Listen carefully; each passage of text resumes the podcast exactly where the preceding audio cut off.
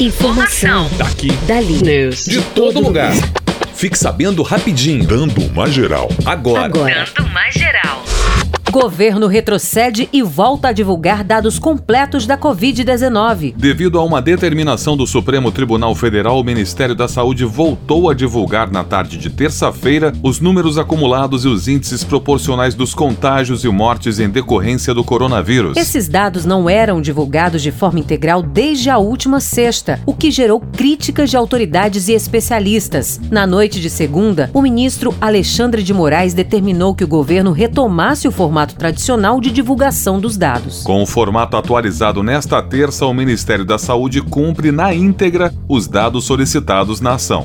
Projeto que obriga o uso de máscara aguarda sanção presidencial. A Câmara dos Deputados aprovou ontem as mudanças feitas pelo Senado no projeto de lei que obriga o uso de máscara em locais públicos e nos locais privados acessíveis ao público. O projeto já havia sido votado pela Câmara em maio, mas, ao passar pelo Senado, sofreu alterações. Por isso, voltou à Câmara para uma nova análise. Uma das alterações do texto agora estende a obrigatoriedade aos transportes públicos. O projeto de lei agora só aguarda a sanção do presidente Jair Bolsonaro para entrar em vigor.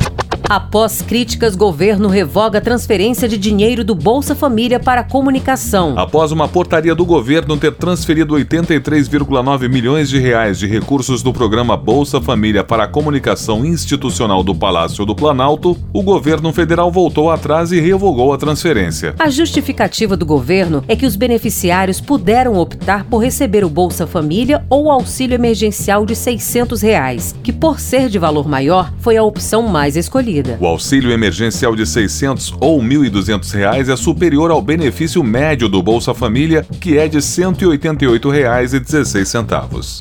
Homem processa Apple e pede 5 trilhões de reais em indenização. Um homem chamado Revan Terrell Parker está movendo um processo contra a Apple nos Estados Unidos, alegando que a empresa roubou informações do seu iPhone 7 após o aparelho ter sido deixado em uma assistência técnica. O reclamante alega que seu trabalho era o primeiro a trazer funções inéditas que mais tarde viriam a aparecer no iOS 12 e versões posteriores. Parker alega ser dono de patentes de novas funções do sistema operacional e pede uma indenização de 1 trilhão de dólares, cerca de 5 trilhões de reais. O processo ainda não foi julgado e a Apple não se manifestou sobre o caso. Eu sou Alexandre Ricarte. Eu sou Kelly Gomes. Jornalismo Pedro Laventura. Informação. Daqui. Dali. News. De todo lugar. Fique sabendo rapidinho. Dando uma geral.